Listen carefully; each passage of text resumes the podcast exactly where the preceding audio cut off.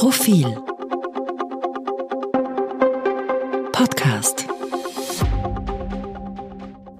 Sie hören den aktuellen Profil-Leitartikel, geschrieben und gelesen von Alwin Schönberger. Mehr Schaden als Nutzen. Eine Impfpflicht kann kontraproduktiv sein. Sie verstärkt die Skepsis, hebt nicht unbedingt die Impfquote und verhilft notorischen Verweigerern des Immunschutzes zu unverdienter Aufmerksamkeit. An Meinungen zum Sinn einer Impfpflicht herrschte zuletzt kein Mangel. Eine Form von Debattengrundlage fehlte jedoch. Evidenz.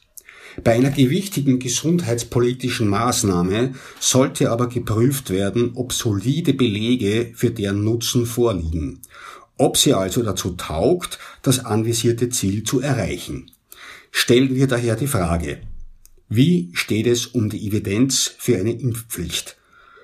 Können wir auf Basis von Fakten davon ausgehen, dass nach der Einführung einer solchen die Impfquote steigt? Die Antwort lautet nicht unbedingt. Manche Untersuchungen gehen sogar davon aus, dass der gegenteilige Effekt eintritt und noch weniger Menschen impfen gehen als davor.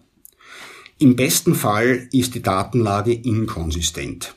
Und das ist einer der Gründe dafür, warum ich nie für Impfpflichten war.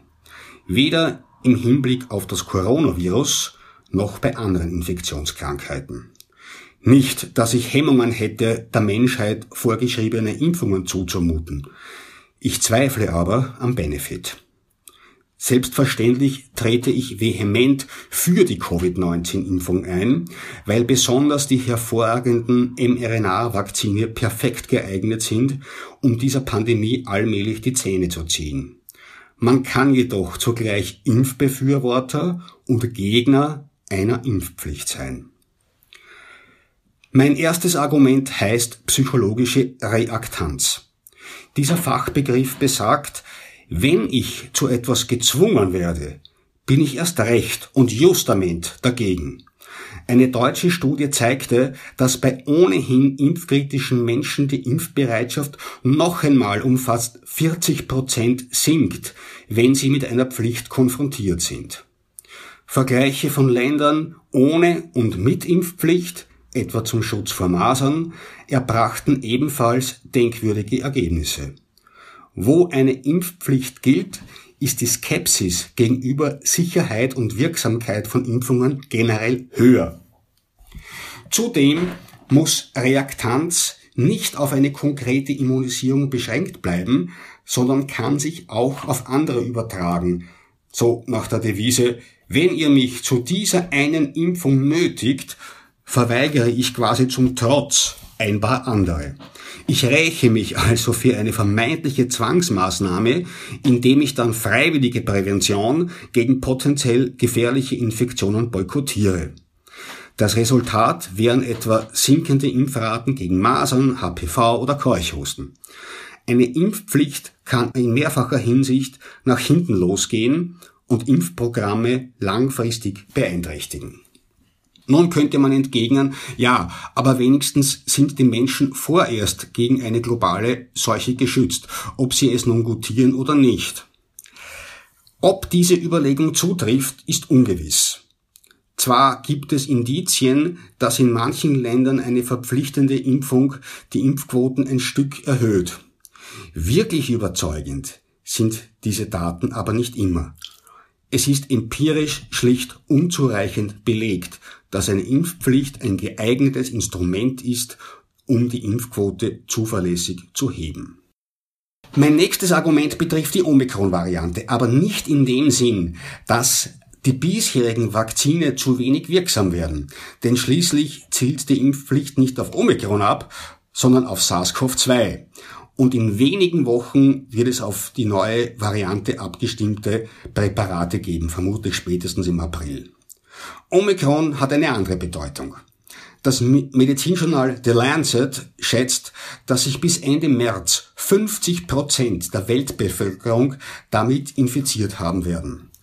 Auch deshalb wird die Pandemie wahrscheinlich im Lauf der kommenden Monate abebben und das Coronavirus zu einem ständigen, aber nicht mehr übermäßigen bedauerlichen Begleiter machen.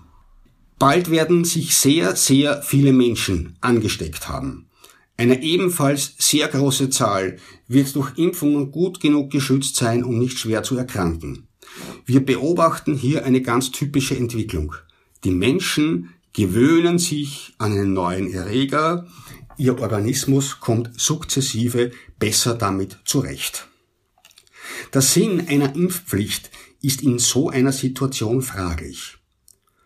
Notorische Impfverweigerer können weniger Schaden anrichten, wenn eine große Mehrheit dank Viruskontakt oder Impfung immunisiert ist.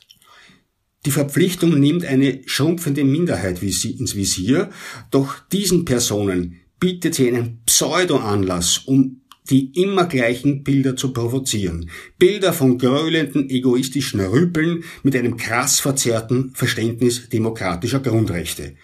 Sie sind hauptsächlich grob und laut und erwecken den irrigen Eindruck, es gehe ein Riss durch die Mitte der Gesellschaft. Tatsächlich jedoch handelt es sich um eine maßlos überschätzte Gruppe, die hartnäckig gegen die Wirklichkeit protestiert. Ich meine, zu viel der Ehre. Ich hielte größtmöglichen Öffentlichkeitsentzug für adäquat. Doch die Aufregung um die Impfpflicht steht dem entgegen, äh, weil sie diesen Menschen zu unverdienter Aufmerksamkeit verhilft. Stattdessen darf man ihnen, da das Medizinsystem zum Glück zunehmend weniger in Bedrängnis gerät, inzwischen durchaus die private Freiheit gestatten, sich nach Herzenslust ungeschützt mit dem Coronavirus zu infizieren, wenn ihnen denn unbedingt der Sinn danach steht. Sie haben dann eben die Konsequenzen dieser Entscheidung zu tragen. Aber bitte leise.